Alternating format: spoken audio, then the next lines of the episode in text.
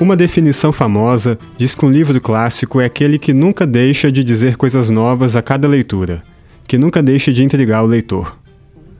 Os livros de Machado de Assis são um exemplo perfeito disso. Machado nasceu há 180 anos e ainda hoje sua obra permanece um enigma que funde a cabeça dos leitores. O autor de Dom Casmurro morreu em 1908. Na ocasião, foi louvado como escritor genial, o maior do país, mas também era chamado de alienado em relação às questões sociais. Algumas décadas depois, surge uma visão oposta. Na verdade, Machado teria sido um dos mais ácidos críticos da realidade brasileira. Era como se um novo escritor surgisse a partir dali. Outro ponto polêmico envolve a questão racial. Neto de escravo alforreado, filho de pintor negro, Machado nunca abordou a escravidão de forma muito explícita em seus livros. Também nunca se definiu publicamente em relação à cor de sua pele. Na certidão de óbito de Machado, ele foi classificado como branco. Mas hoje, movimentos identitários reivindicam Machado como símbolo da cultura negra do país. Professor da USP, Hélio de Seixas Guimarães, aborda essas contradições que envolvem o maior escritor do país em dois livros lançados recentemente. Um deles é Escritor por Escritor, Machado de Assis, segundo seus pares, publicado pela imprensa oficial do estado de São Paulo. O outro livro é Amor Nenhum Dispensa uma Gota de Ácido, lançamento da Três Estrelas, que reúne textos do poeta Carlos Drummond de Andrade sobre Machado. Os dois lançamentos mostram a relação de amor e ódio que Machado despertava. Mário de Andrade, por exemplo, chegou a escrever que detestava o homem que Machado foi.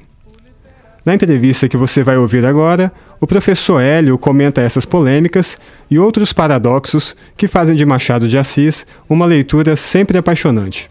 A mão e a luva, a ressurreição no seu capítulo que abre o livro, você até comenta um pouco que não deixa de ser uma espécie de memórias póstumas de Machado ali, né? O Machado visto a partir da morte dele, né? De mil, 1908 e você faz ali até o, até o, até o, primeiro centenário de nascimento dele, né? Exatamente. É, como ele era visto por seus pares, né? Pelos, seu, pelos demais escritores, né? Exatamente. Quer dizer, o livro aqui começa né, justamente com a morte do Machado de Assis em 29 de setembro de 1908 e são as primeiras reações ao Machado de Assis depois de morto. Né? Então, é, a gente tem os textos, por exemplo, é, do Rui Barbosa, uh, do Olavo Bilac, do Euclides da Cunha, escrevendo ali nos dias, né, que, uh, nos dias seguintes à morte do Machado, e começando a construir, digamos assim, uma espécie de memória né, e uma imagem, uma figura do escritor, uma figura póstuma uh, do Machado de Assis. Então, esse é o é o ponto de início né, deste volume, que vai até 1939, que é o ano em que se comemora o centenário de nascimento do Machado. Então a gente tem aí 1908, 1939 nesse primeiro volume. Então é de fato essa constituição né, de uma, uma, uma, uma, figura póstuma. Muitos autores levam, é, nem chegam a, a presenciar, não chegam a ver a, a consolidação, né, a glorificação de sua obra, né, morrem no anonimato, né? Não, não, não, não chegam, não tem esse prazer, né? De ver sua obra celebrada. Machado não, né? É pelo o que a gente vê pelos primeiros relatos, é, logo no ano de morte, pouco depois, ele já foi saudado, já foi homenageado como ah, o maior escritor do país, o maior artista, né? Já teve esse tom, quer dizer, já se tinha noção do que ele representava na época, né? É, eu acho que o Machado, dizer, do período de vida já, ele é um escritor muito celebrado. Ele tem uma posição ali, a partir da morte de José de Alencar, né, nos anos 70, no final dos anos 70, mesmo antes de escrever né, Memórias Póstumas de Brás Cubas e os livros que o consagraram póstumamente, o Machado já era um escritor que já, já entendiam que ele era um escritor é, excepcional. Né? Então, já no final dos anos da década de 1970, ele é o grande escritor nacional que vai é, é, o grande escritor que vai substituir de uma certa maneira o José de Alencar nessa posição de patrono né, da literatura brasileira. Agora, os motivos pelos quais ele era saudado e pelos quais ele era reconhecido e que ele foi celebrado em vida né, são muito diferentes dos motivos pelos quais hoje a gente é, entende o Machado e atribui uma grandiosidade à obra do Machado. Né? Então, havia muita dificuldade ao mesmo tempo tempo. Quer dizer, sabia que era um escritor excepcional, mas havia muita dificuldade de entender por que, que esse escritor uhum. era tão, tão importante, já que ele era tão diferente dos outros escritores uh, seus contemporâneos. Essa é uma questão, né, eu até te perguntar também, sendo uma obra né, tão diferente, né, quase um, um OVNI ali, né, naquele Sim. conjunto, e ao mesmo tempo ele ser um escritor, quase o escritor oficial do país, já em vida, né? É, é uma, uma coisa difícil de se equilibrar para qualquer artista. E ele, e ele teve essa façanha, digamos. Né? Ele consegue, ele é. consegue ao mesmo tempo fazer uma espécie de paródia de tudo que estava sendo feito, né? fazer graça, né? E, e, incluir uma crítica a tudo que eram as, digamos assim, as crenças e as modas do seu tempo. O Machado lida muito com isso, né? Ele surge ali no romantismo, ele faz troça do romantismo, uh, ele, o, o, realismo e se tornam né, movimentos e escolas importantes do seu período de vida. Ele também faz troça disso, né? ele constrói paródias, né? Do dos, dos procedimentos, de tipos de personagens, de tipos de situação. E ao mesmo tempo, né, ele consegue, quer dizer, fazendo uma espécie de graça né, de tudo, ele consegue uh, um lugar, né, um lugar de respeitabilidade, também porque é uma figura, o Machado ele, ele é uma figura que se encaixa em, na, na sua vida pessoal uh, e mesmo na sua vida profissional, ele circula né, pelos meios, pelos grandes jornais, uh, atua nos grandes jornais, conhece os homens importantes, quer dizer, ele ele convive, digamos assim, com a, com a elite intelectual é, do seu tempo, vai fundar a Academia Brasileira de Letras, que ele constrói também né, um lugar para si, um lugar de respeitabilidade, um lugar de reconhecimento. Né? A Academia Brasileira de Letras é, é a grande instituição né, do reconhecimento literário ele se empenha, né, participa da construção dela, é, é o seu presidente vitalício. Então é uma figura muito curiosa, né, que mistura um pouco essa, essa transgressão, esse espírito jocoso, esse espírito pouquíssimo pouquíssimo reverente né, a tudo que né, a, a, tudo que se produziu né, é, em literatura, que se produziu no pensamento, enfim, e ao mesmo tempo é, essa figura altamente né, ajustada de uma certa maneira, respeitável né, do, da segunda metade do século XIX início do século XX. Você até falou, é, às vezes você acha que talvez ele tenha ocupado esse papel, né, de escritor oficial ou esse artista importante, é, talvez porque não tenham compreendido a dimensão da obra, porque talvez não tivesse uma compreensão exata da obra dele no momento, até. Uhum. Então talvez isso tenha contribuído também para a oficialidade assim em volta dele. É, porque o Machado ele é lido né, pelos seus contemporâneos como um escritor que está tratando, ele inclusive é acusado de ser um escritor, escreve muito bem, é um estilista, tem uma correção de linguagem é, é, impressionantes, né? Agora, ao mesmo tempo, ele é visto como um escritor que trata tratando muito pouco das questões brasileiras, né? Ele é acusado de ser um pouco indiferente às grandes questões é, do seu tempo, né? a proclamação da República, o movimento republicano, a própria a, a, o movimento abolicionista, quer dizer, ele mantém uma, uma posição né, bastante distanciada, ele não se engaja né, em nada, em nenhum desses movimentos. Então ele é visto como um escritor assim, né, que traz pouco a paisagem brasileira, que descreve pouco os costumes, né? que é um escritor muito elegante. Então ele é celebrado né, por essas, uh, por, por questões, por valores e por habilidades, digamos assim, que não seriam exatamente as habilidades esperadas de um escritor uh, brasileiro e de um escritor nacional. Né? Isso é, uma, é um reconhecimento ou é uma atribuição que se faz é, tardiamente ao Machado de Assis. A gente vê no livro justamente isso. Dizer, como ele é pensado como um escritor meio filosofante, né? universalista, um escritor interessado nas grandes questões do homem, mas a crítica, por exemplo, que o Machado faz à própria sociedade brasileira, à, à formação histórica e social brasileiras, isso é muito pouco é, visto é, pelos seus contemporâneos, tanto os, tanto os críticos como uh, os, uh, os escritores é, que, que a gente, uh, cujos textos a gente recolheu nesse livro. É, você até comenta que a, a, opinião dos escritores acompanha um pouco a avaliação geral da obra, né? Então, um pouco nessa primeira fase que você fala aqui, né? Tem uma ênfase no na dimensão existencial, humorística da obra, sim. né? No escritor filosófico, investigador da alma sim, humana, sim. mais distante das questões sociais, é. desvinculado da realidade nacional. E muitos viam isso até como uma qualidade até, né? Eu acho que o talvez Monteiro Lobato aqui no texto e falar como se fosse um escritor, ah, é universal, né? Não é Sim. muito ligado, talvez até um pouco de pelo complexo de um país de terceiro, lá, terceiro mundo, alguma Sim. coisa assim uhum. atrasado em relação a a Europa, né? Então, é, essa desvinculação da realidade, no primeiro momento, é até vista como um ponto positivo, né? Por é, alguns por, autores, né? É, por alguns, alguns dos escritores, alguns dos críticos, sim. Né? Mas ele é muito, quer dizer, também uma cobrança e tem uma expectativa muito grande, né, que vem desde a, de, desde a da fundação de uma literatura nacional, da postulação da existência de uma literatura nacional, que é o que se dá no período romântico, né, a partir, sobretudo, no período pós-independência, no período de vigência do romantismo, a partir dos anos 30, né, de que a literatura ela seja uma espécie de espelho, né, uma representação mais ou menos direta das especificidades brasileiras. Né? E nesse sentido, sentido, aí o Machado ele frustra né, os leitores, na medida em que isso não, tá, não, é, não é visível, não é aparente, né, ou não é pela superfície e, da, e pela, pelo descritivismo, por exemplo, que foi tão caro. Né, os escritores românticos, o Machado é bastante avesso a isso.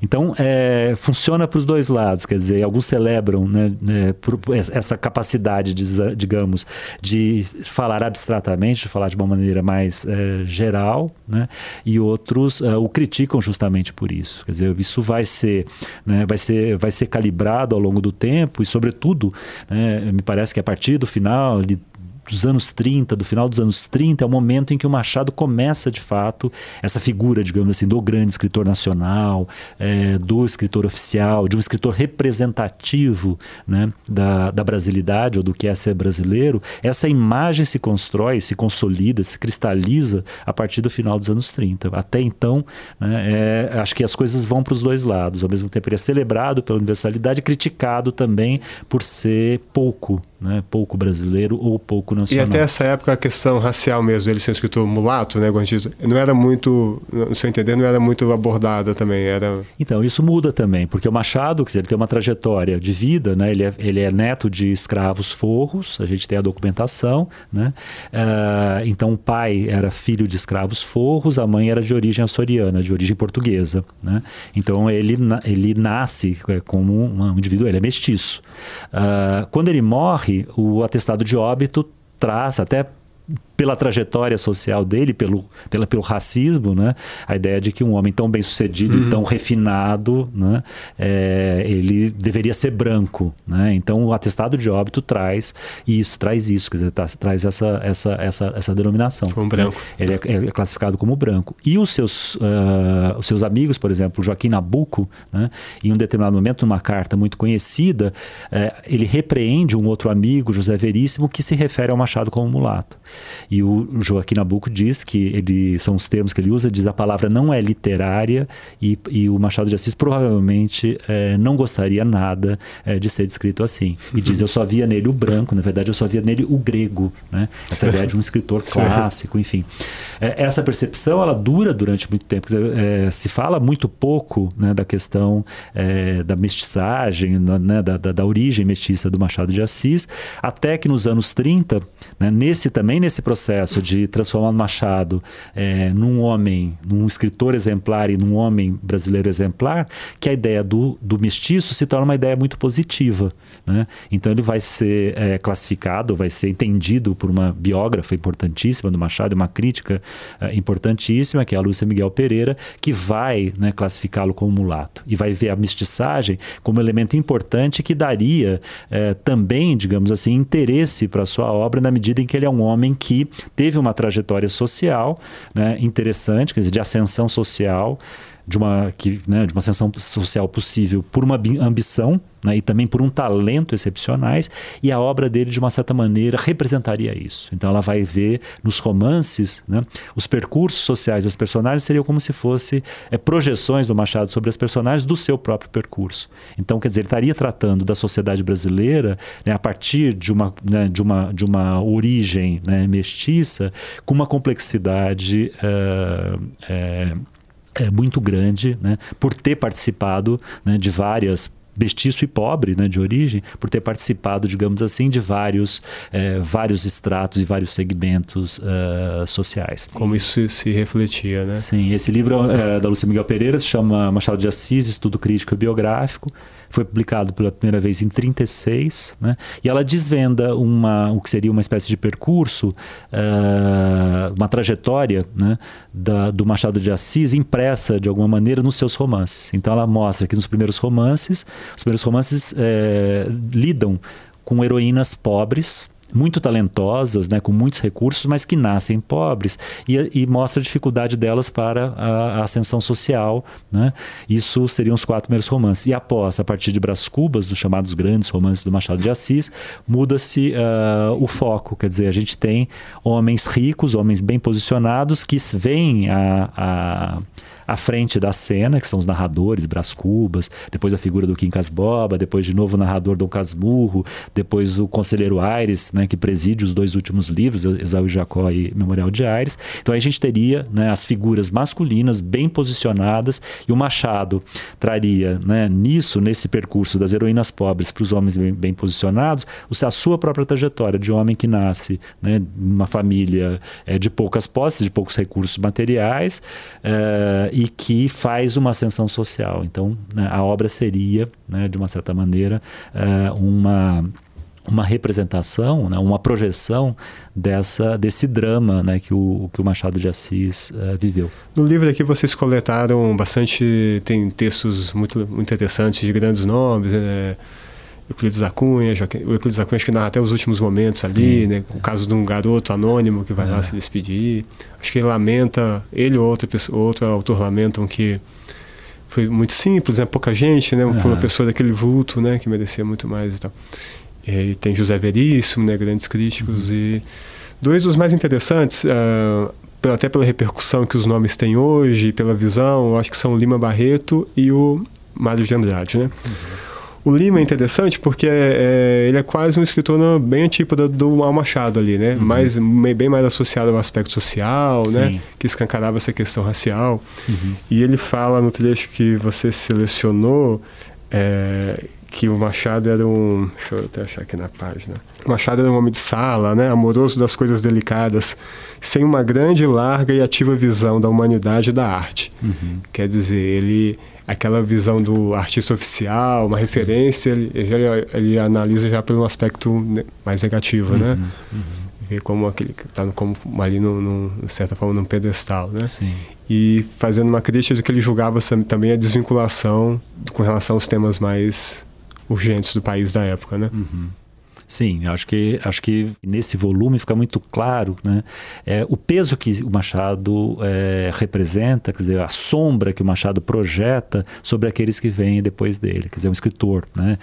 De uma, né, de uma é, sofisticação, de uma grandeza, né, e de com uma produção vastíssima, né, e que coloca né, problemas. Quer dizer, claramente é um grande escritor, mas ele é, escritor, é um grande escritor por motivos que não são reconhecidos como motivos válidos, né, tanto para o Lima Barreto como para o Mário de Andrade. Dizer, o Lima Barreto não se conforma um pouco né, do Machado, tendo a origem social né, e a origem racial que teve, quer dizer, de ele não, de ele não ter uma, uma, uma postura né, é, de combate? Como o próprio, como ele próprio, como ele próprio é. teve. Quer dizer, é um antecedente que é um grande escritor, ele, né, ele defende, de uma certa maneira, o Machado de Assis de uma espécie de universalismo. Ele diz que as personagens do Machado, Machado constrói personagens que estão, sim, né, é, embasadas no Rio de Janeiro, que elas não poderiam estar em outro lugar, mas ao mesmo tempo ele acha que é um pouco escritor muito, né, muito da burguesia, muito da sala de, da sala de visitas. Né?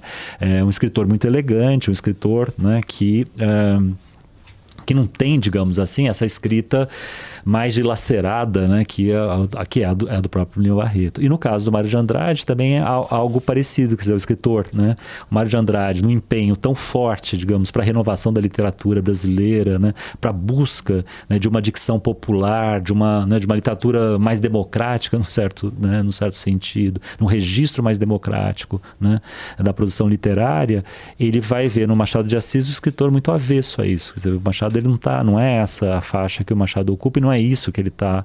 Né? Então, é, não é isso que ele está buscando. Né? Ele vai, vai ser identificado por Machado como um escritor acadêmico, um escritor um pouco lusitano, com uma, uma dicção, né? uma construção que lembra um pouco a discussão, a, a, a, a dicção né? É, lusitana. Né?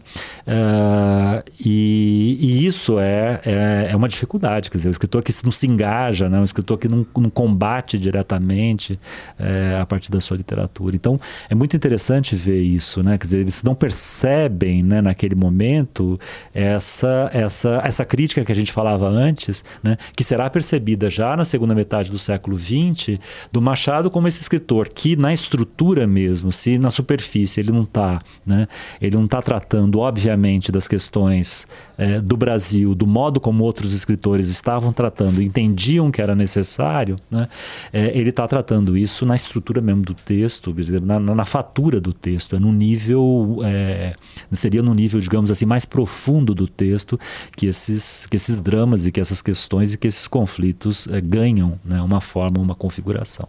Né. É, o próprio Mário é muito legal também né, o texto, porque ele comenta, ele é convidado para escrever um texto, né, no 39, o centenário Sim. de nascimento. Claro, espera-se no momento desse um texto de tons mais, tom mais laboratório, homenagem, né?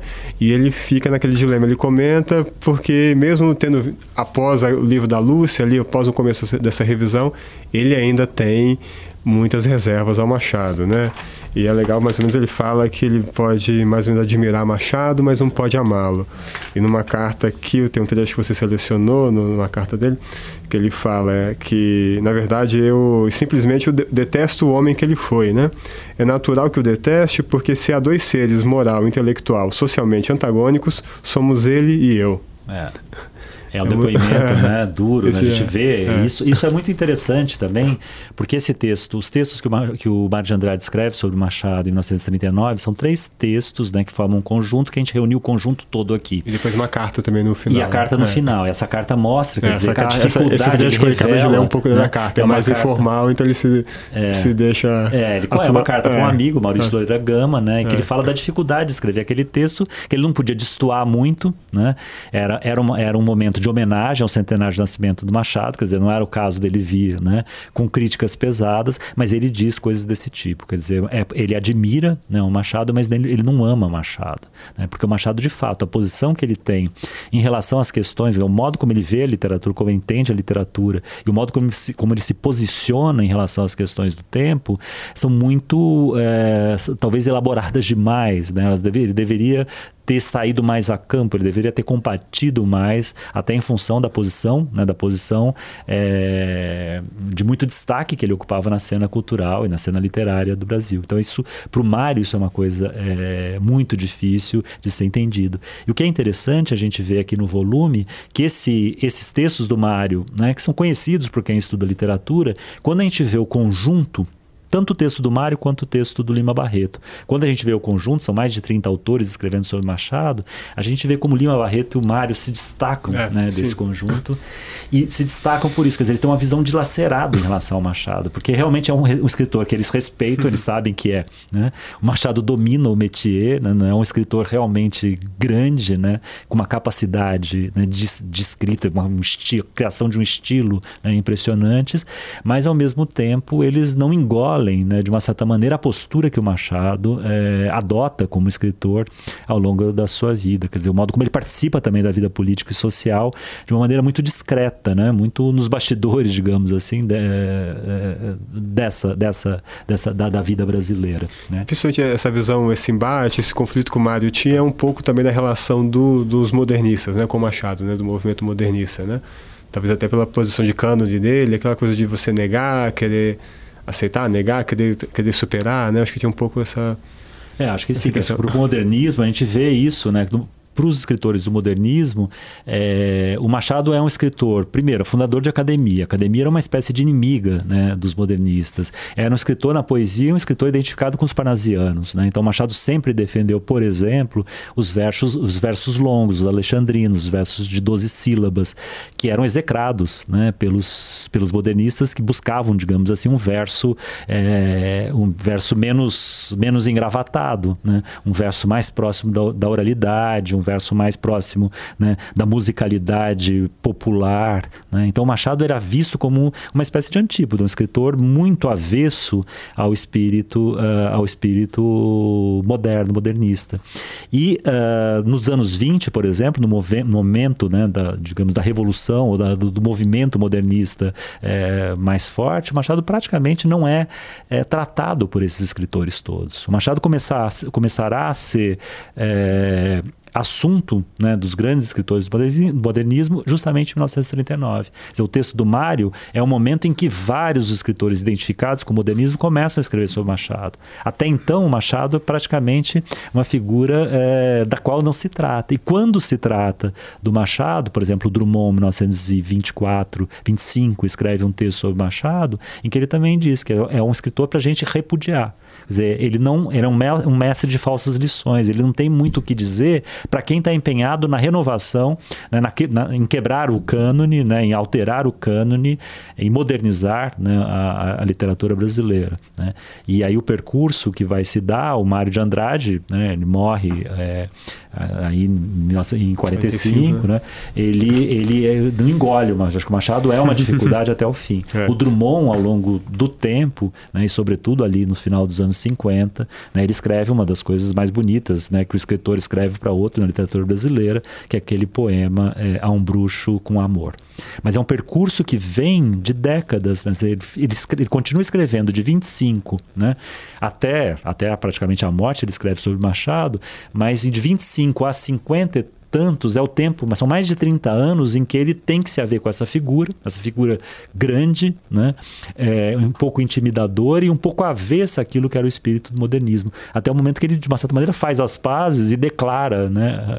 É, assim, sem sem, sem meias palavras, né, o amor ao bruxo, né, um bruxo com amor, que é o, é o epíteto que ele inventa, né, o bruxo do Cosme Velho, né, e que aí ele faz uma declaração mesmo, é, derramada quase, né, de amor ao Machado de Assis. E essa relação do Drummond e Machado também é o tema do outro livro seu, que está saindo agora, né, pela Três Estrelas, que é Amor Nenhum Dispensa Uma Gota de Ácido, né? Exatamente. Que são textos, crônicas que o Drummond escreveu sobre Exatamente, é, porque o Machado, ele escreve né, em 25 esse texto, chama A Tradição é, na Literatura, e que ele diz que o Machado é um escritor a ser repudiado, e aí a gente vê né, nesse conjunto de textos que ele escreve de 25 até, é, até praticamente a véspera da morte, que a gente vê a mudança, né, a mudança da posição do, do da visão que o, o Carlos Drummond de Andrade tem sobre o Machado de Assis, e ele mesmo escreve o título, né, Amor Nenhum Dispensa Uma Gota de Ácido, é o que o Drummond escreve lá, Jan, né, um pouco antes de morrer, ele diz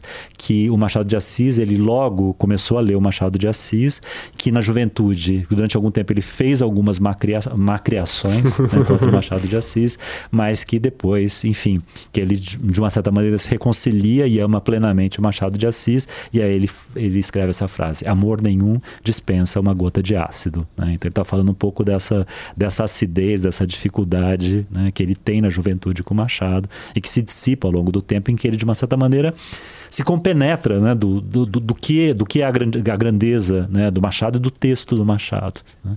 Esse texto é um bruxo com amor, é lindo, porque é um texto feito de. São versos quase todos feitos com imagens, com figuras, com personagens né, da obra do Machado. Então é como se ele construísse um poema, né, um grande poeta, construiu uma, um poema a partir da escrita do outro. É como se ele, de uma certa maneira, tivesse incorporando, digamos assim, a voz do Machado na sua própria poesia.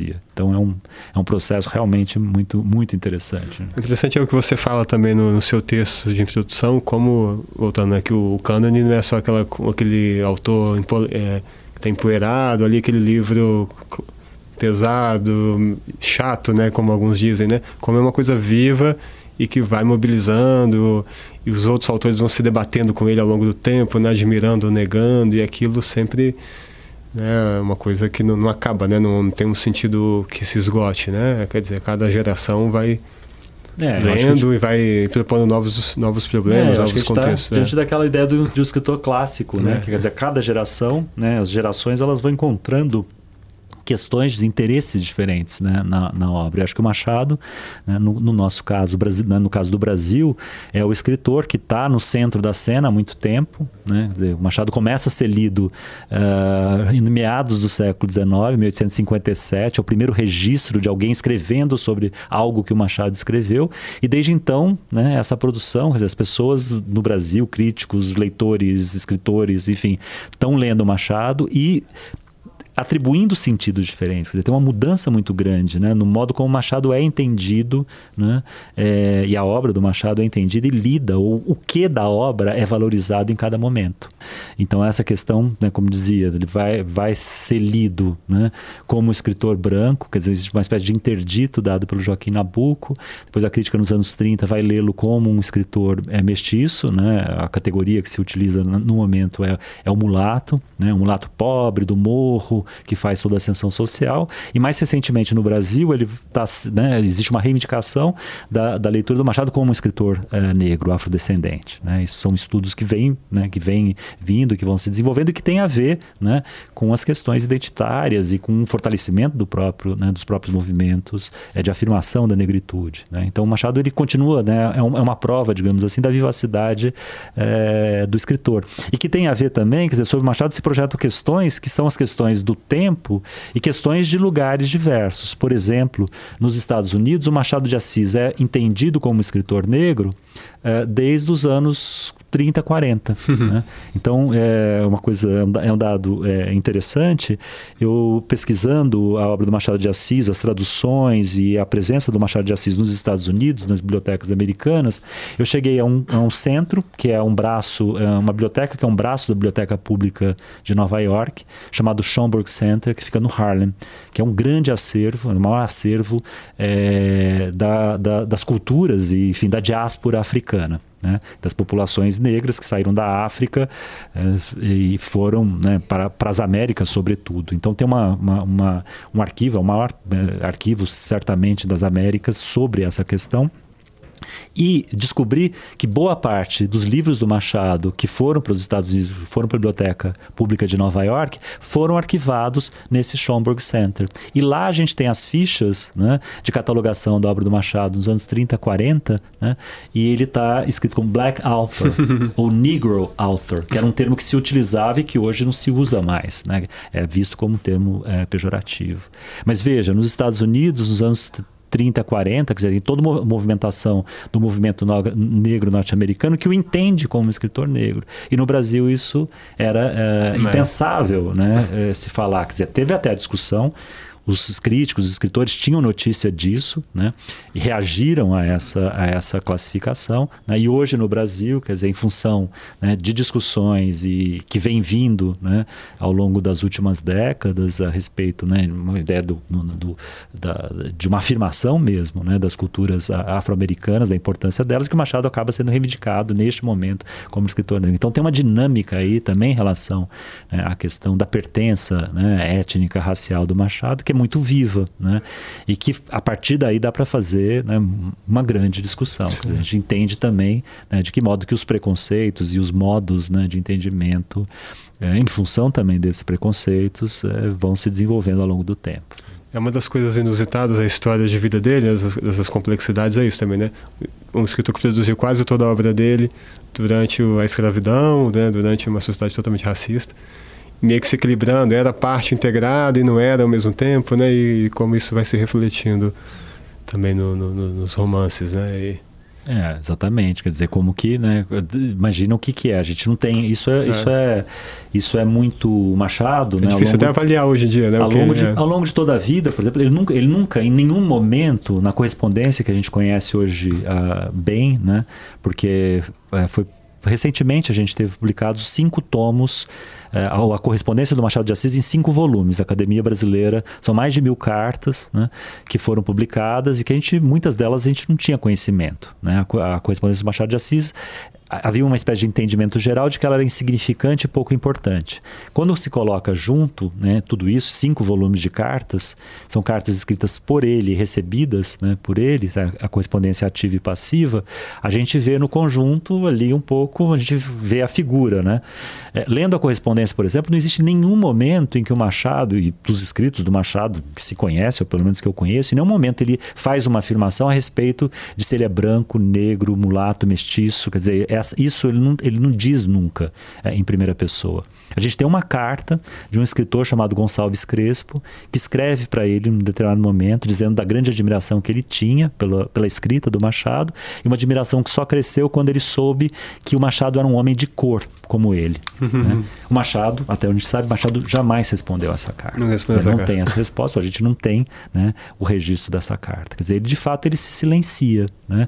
E a gente pode especular e pode imaginar por que motivos né, ele tenha se silenciado né, em relação a essa questão num país escravocrata, né, e ele vive durante boa parte né, da sua da, da infância, juventude e Sim. boa parte da maturidade, né, como é, um homem né, com a origem né, é, neto de escravos forros, como, né, como eu dizia no início, e, uh, e tendo que se equilibrar de uma certa maneira, certamente. Né?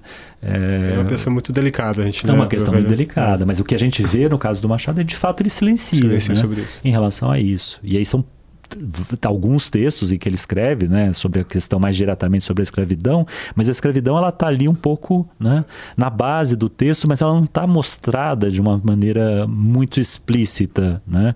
Em alguns contos, alguns textos, sim.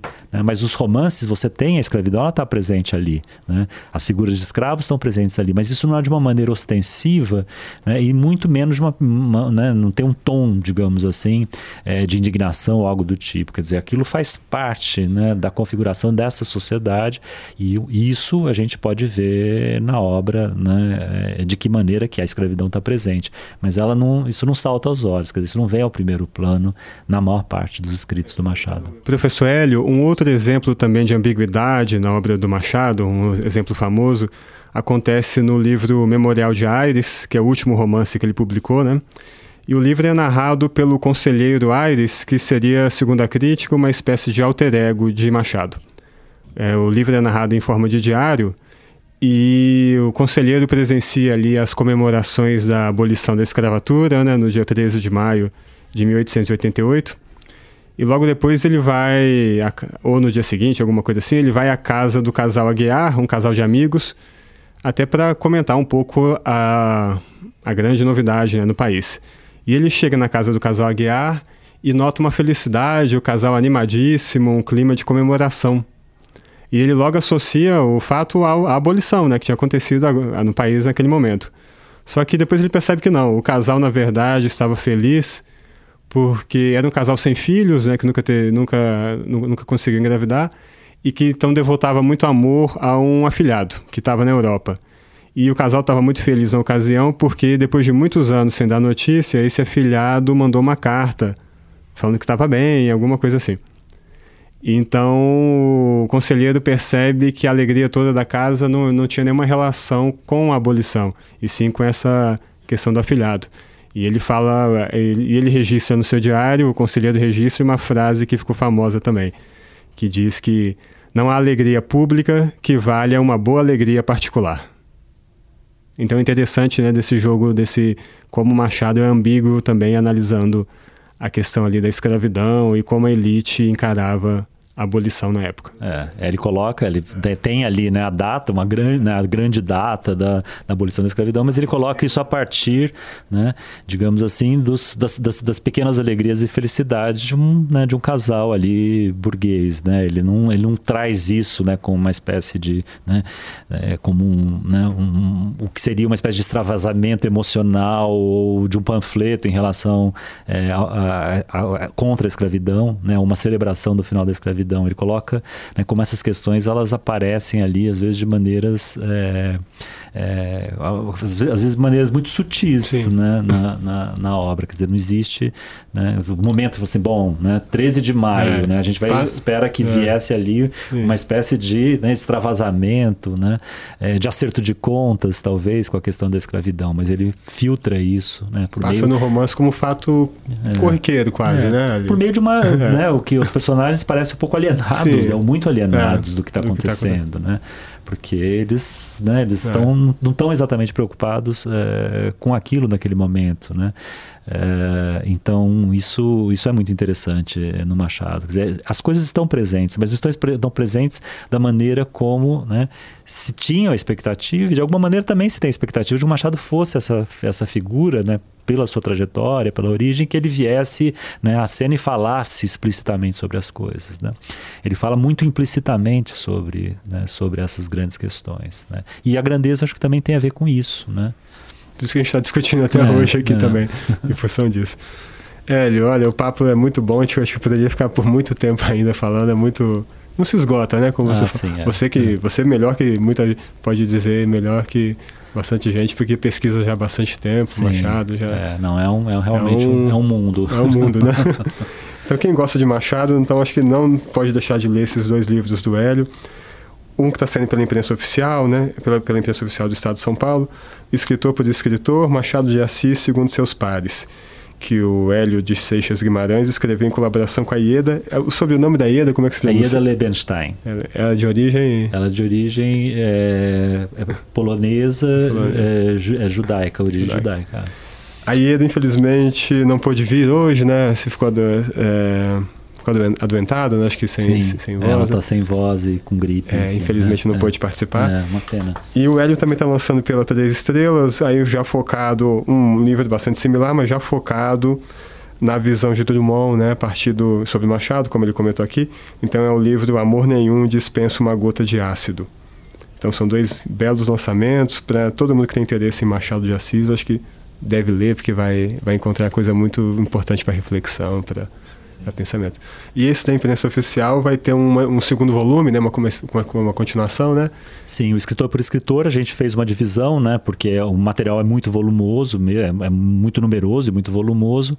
Então, nesse primeiro volume, é, temos escritores, ou textos de escritores publicados entre 1908 e 1939, né?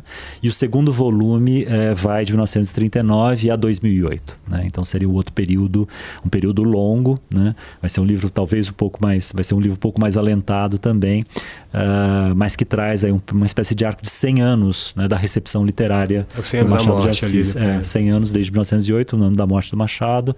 É a construção póstuma, né? essa figura póstuma do Machado de Assis, o Memórias é, Póstumas, né? como você disse no início, Memórias Póstumas de Machado de Assis. E esse, esse póstumo póstumo, né, numa duração de um século. Né? É isso. Tá, Joel, foi um prazer recebê-lo aqui. Prazer, muito obrigado. Esse programa teve captação de som e edição de som de Renan Suquevicius. A gente se encontra na próxima edição do Ilustríssima Conversa.